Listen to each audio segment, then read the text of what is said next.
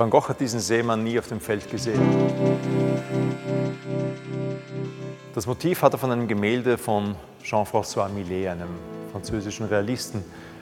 Aber es hat ihn natürlich zutiefst erschüttert und bewegt, denn sein Interesse, den Kreislauf des Lebens wiederzugeben, das wird durch die Symbolfigur des Seemanns repräsentiert.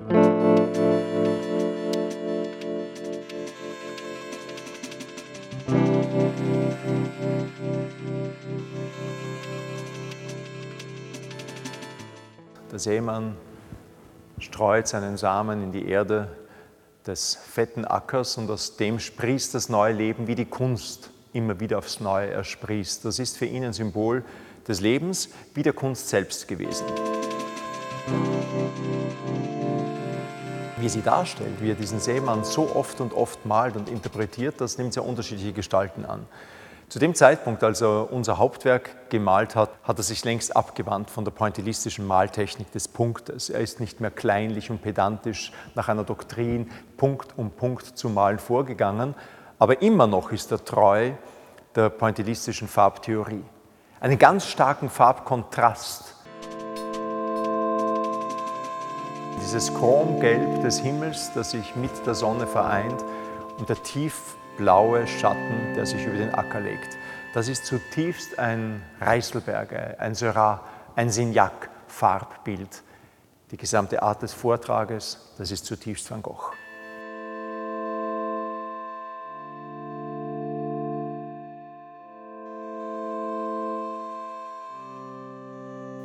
Als er aus den Niederlanden nach Paris gekommen ist, hat er dunkelbraune Bilder gemalt.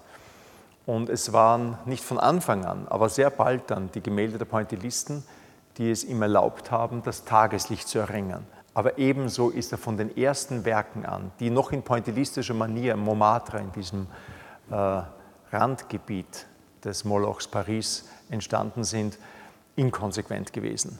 Er hat schon dort Farblinien gemischt mit Farbpunkten und er hat schon dort versucht, den subjektiven Ausdruck stärker sein zu lassen als die Objektivierung des Bildgefüges.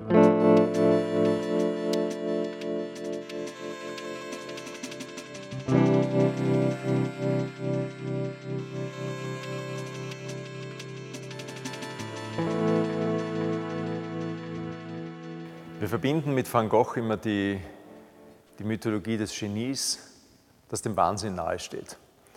Kein Mensch mehr auf die Idee, Seurat oder Signac, diesen Herolden des Pointillismus so etwas wie Wahnsinn zuzuschreiben. Sie lernen die wissenschaftlichen Traktate ihrer Zeit auswendig.